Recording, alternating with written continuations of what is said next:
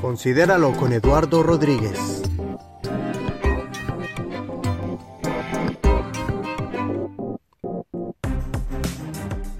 Mensajes prácticos que te ayudarán a avanzar en tu caminar con Dios. Reflexiones bíblicas para la restauración y fortaleza de tu vida espiritual y emocional.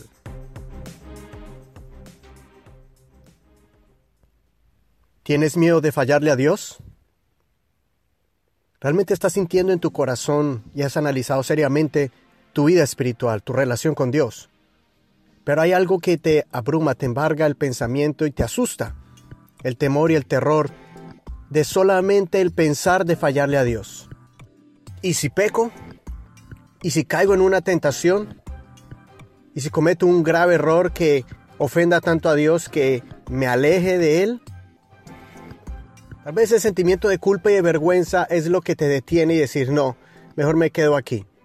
Pero lo que miramos es que estamos realmente deteniéndonos para dar un paso de fe, para crecer, para avanzar.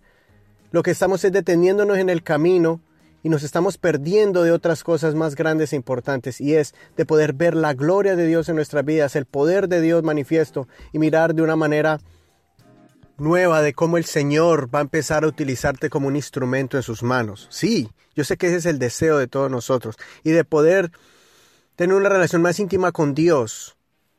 Creo que cuando yo estaba tomando esa decisión seria ya de entregar mi vida completamente a Dios y caminar con Él. Pedirle perdón por mis pecados y ponerme en sus manos. Que el temor me acompañaba continuamente, pero fue cuando tomé esa decisión, esa decisión por la fe de creerle a Dios. Por eso quiero compartirte lo que me ayudó para dar ese paso de fe y hasta el día de hoy permanecer firme en sus caminos. Primero, Tienes que entender de que mayor es el que está contigo que el que está en el mundo. Si Dios es por nosotros, ¿quién contra nosotros? Y ese fue uno de los versos más grandes que me impactó en mi vida para yo poder aceptar y creerle a Dios y no temer que a pesar de que hubieran momentos difíciles en mi vida de duda, de dificultad y aún de fallas, entendería que el amor de Dios es más grande. El amor de Dios es incondicional. Entendí que si yo le fallaba, Él estaría a mi lado. Pero si yo continuaba dudando y alejado del camino de Dios y más bien detenido en el camino, entonces no tendría nadie quien me iba a socorrer. Por eso decidí creer primero que el amor de Dios es incondicional. Pablo lo escribió y dijo, ¿quién nos separará del amor de Cristo? Tribulación, angustia, persecución, hambre, desnudez, peligro o espada.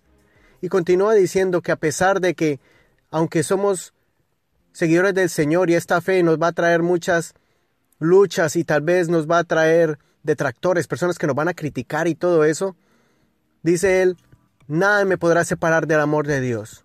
Ni el pasado, ni el presente, ni ángeles, ni principados, ni potestades, ninguna fuerza, ningún gobierno, ninguna autoridad me podrá separar del amor de Dios. Y entendí que mi pasado el Señor ya lo había enterrado. Entendí que mi futuro está en las manos de Dios y entendí que en este presente es el que me va a acompañar. Por eso él le dijo a Moisés, yo soy. Dile a mi pueblo que yo soy te ha enviado. Porque Él es el Dios de ahora, de este momento. Y entonces ahí entendí que su amor me acompañaría en todas mis circunstancias de mi vida. Aun si yo tomara, tomaría alguna decisión equívoca o tal vez desobedeciera a la voz de Dios y a sus mandamientos, que el Señor me iba a restaurar, me iba a levantar, me iba a perdonar, y aunque iba a sufrir las consecuencias de mis actos, pero que Él iba a estar allí como un padre, corrigiéndome, levantándome, curándome y protegiéndome, porque su gracia me iba a acompañar continuamente. Entonces entendí que yo iba a ser un humano, que soy un humano, y que iba a fallarle en algún momento de mi vida, pero que tendría el socorro, que tendría el acceso a la misericordia y al perdón de Dios.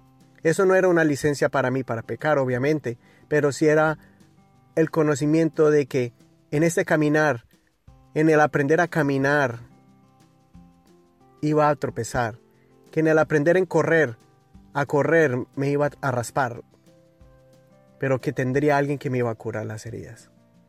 El otro verso que me ayudó muchísimo y poder en ese comenzar en el camino de Dios y luchar ese temor que me acompañaba todavía, que, que lo estaba luchando en mi corazón y en mi mente. Algo que me dio liberación fue entender lo que Pablo le dijo a Timoteo, porque Dios no nos ha dado espíritu de cobardía, sino de poder, amor y dominio propio. Reconocer que el Señor, cuando nosotros entregamos nuestra vida a Él, Él nos dota, nos capacita, nos regala su Santo Espíritu, su Santo Poder, que es, es el mismo Dios, pero en nosotros. Ese poder de Dios que puede activarse en los momentos más difíciles. Por eso, Pablo le recuerda a Timoteo, porque no tenemos espíritu de cobardía. La cobardía va a tocar al corazón. El espíritu de cobardía va a querer atacarnos, rodearnos, precisamente para paralizarnos y no seguir avanzando.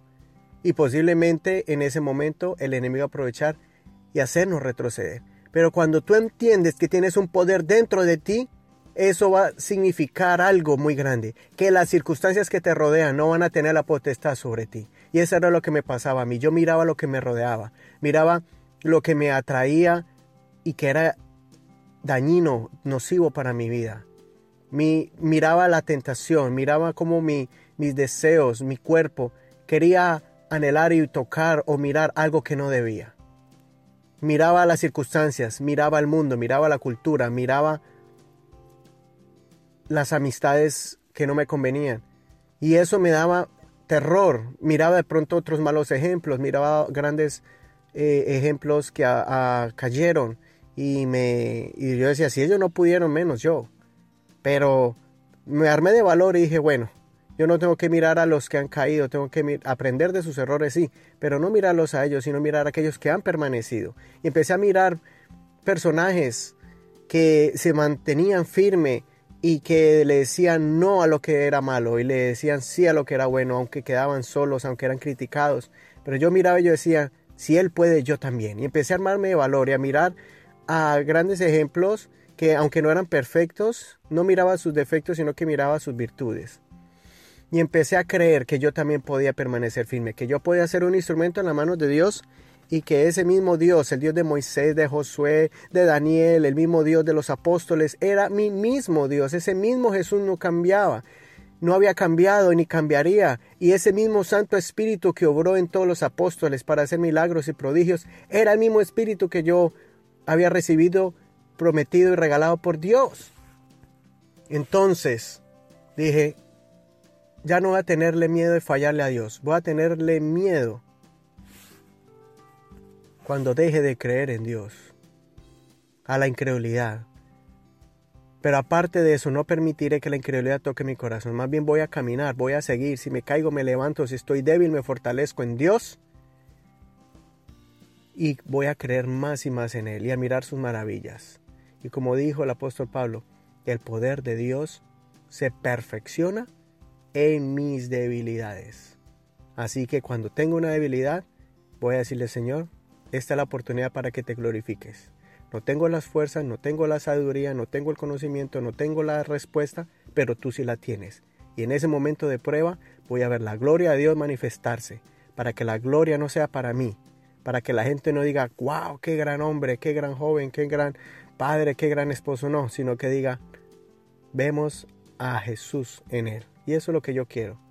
Que miren, no mis fuerzas, no mi capacidad, sino que miren que Dios obra en mí y también yo lo quiero ver en ti. Quiero ese Dios verse mover en tu vida y que tú puedas conquistar tus temores, tú puedas sobrepasar, puedas levantarte y reclamar la autoridad una vez más, que tú la tienes, que Dios te la ha prometido, solamente utilízala, actívala, activa ese poder de Dios en tu vida y ya no mires lo que está al exterior, mira lo que Dios ha depositado y la manera en que Dios puede obrar en ti.